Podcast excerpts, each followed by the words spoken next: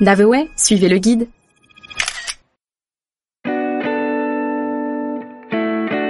Dijon, capitale de la Bourgogne.